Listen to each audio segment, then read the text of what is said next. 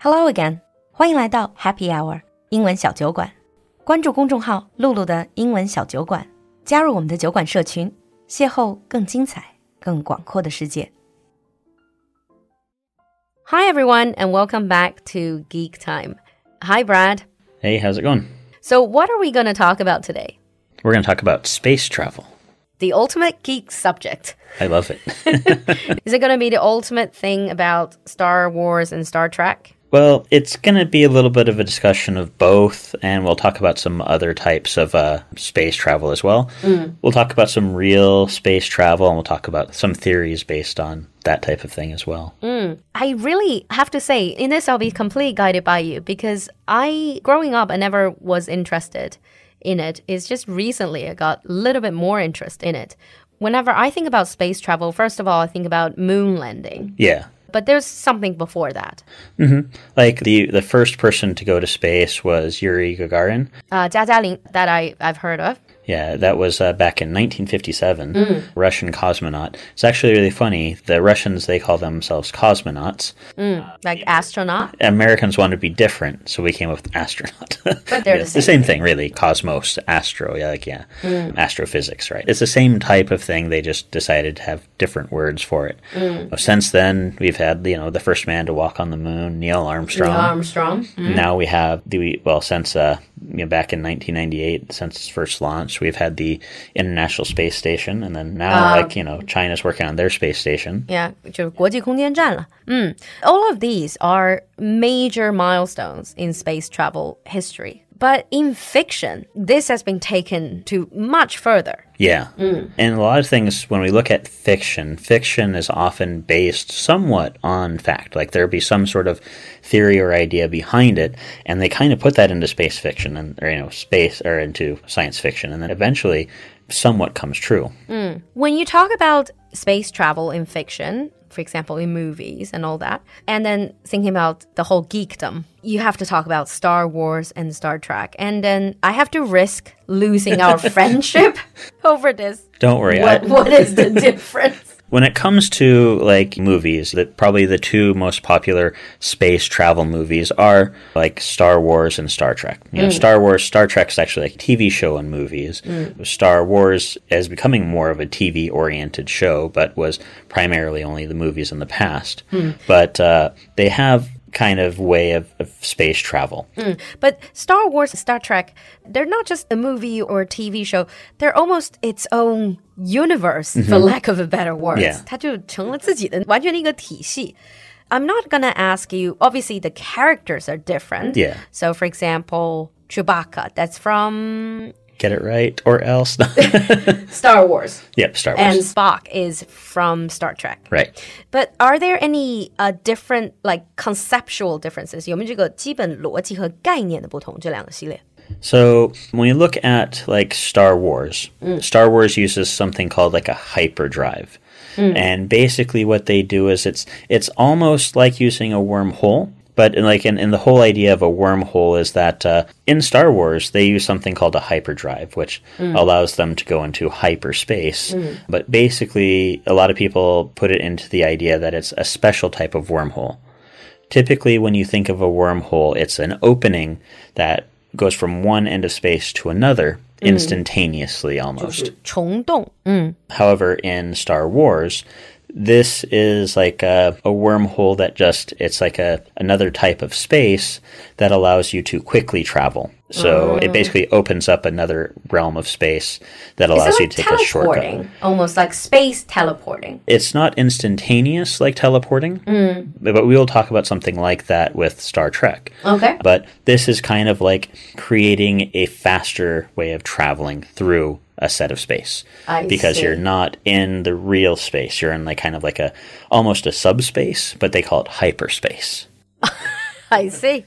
As always, I'm more confused. What about Star Trek?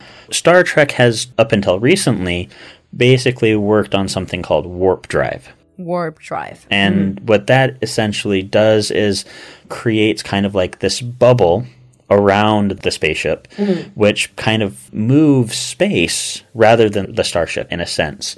They're traveling at such speeds that it's you can't travel You can't move that. You're not really moving through space, but you're traveling in a sense. So it's kind of a weird way of doing it through the physics.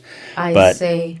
it creates this bubble. Now we're going to talk about time dilation in the advanced episode, but basically, if you were to travel that fast, you would age much slower than anyone around you. Okay. And so, but using these types of space travel doesn't have that great of an effect. And so the warp bubble actually prevents time dilation. I see. So sort of sync up Yeah. to some extent the time during space travel. Yeah, hmm. so it's kind of an interesting thing. Now, the other type of space travel, something not quite Star Trek or Star Wars related, hmm. but something more realistic, would be the use of a like a really fast drive, but basically using hibernation or kind of like a state of a like a suspended animation. Mm. So you're not actually awake and aging mm. during the time while you're in space, since it would be so long for you to travel. It's almost like freezing you mm-hmm. yeah. in a way. Okay. But nowadays, perhaps when we were growing up, space travel, that's really just completely fictional. Mm-hmm. But now it's getting more and more like a reality. Yeah. One of the things that's kind of interesting happening now, we have two major companies that are kind of like going into something called space tourism. Mm-hmm. SpaceX is planning to go into space tourism eventually, mm. but they're focusing more on providing a cheap way to move things into space, mm-hmm. whereas Virgin Galactic is looking at more getting like short-term space, you know, space tourism. Essentially, allowing people with money to experience space travel. Yeah, I think right now with Virgin Galactic, you can go on a 90 minute flight into space. And it's not space like uh, you're orbiting the Earth, but you're above the area where you're essentially in zero gravity. Ah. So it's such light gravity that you don't feel it anymore. Like, how far away is that from the Earth? How high up? So if you go more than 50 miles above the surface of the Earth, that's where NASA says you're an astronaut. Um, but they travel up to 62 miles above, and so that's 12 miles higher than that. So the amount of time you actually spend in that, that lightweight area isn't the majority of the 90 minutes. It's a small section of the 90 minutes. Uh, obviously, you need to get there. How much is it It's like a quarter of a million dollars. for 90 minutes? Yeah. But even say I have the money, that doesn't necessarily mean I can go, right? I'm assuming there will be some health related uh, restrictions. You can't just send anyone. For that flight, you don't need to worry too much about health restrictions. There's a few things they probably are going to check. Uh, it's more if you were actually going into space itself. Like if you were going to go and like actually go a little bit further than that. Oh, so you don't have to be trained like an actual astronaut. No. I see. And I've heard of this thing called space hotels. Yeah. What's that about? Space hotels are the plan currently for a space hotel will be in 2027. They plan to launch the first space hotel. Wow, that's very soon. Yeah, I'm kind of like wary to think about if that would actually be able to happen. Given SpaceX's current situation, it's quite possible, but I think it's a little far fetched still. but where is it? Is it going to be like orbiting or is it going to be floating? What is it going to be like? So it would be orbiting much like the International Space Station is. It's going to be in that that inner that plane of orbit. 呃，就像空间站一样按轨道飞行。 and then what people can stay there overnight or just for short? It'll be like nightly type of thing, right? Oh, wow. So I'm not quite sure how long each individual person could stay there, mm. and uh, so it, they don't really have a lot of information out yet. Mm. But it would probably be very short stays, at least for right now. Mm-hmm. It, and it all depends on how quickly they can get ships. And how big is it? Roughly, how many people can they accommodate? So it's going to be just under 400 people because it's going to be about 280 guests and then probably about 100 some people working. Oh, so a lot of staff member. Yeah. Ah, For something like that, you'd need a lot of people just in case something goes wrong. you don't want to leave them hanging, Yeah. so to speak. Okay, that's some basics about space travel. In the advanced episode, we're going to go into more details, things such as time dilation, like you mentioned. All right, thank you very much for educating me on the subject of space travel.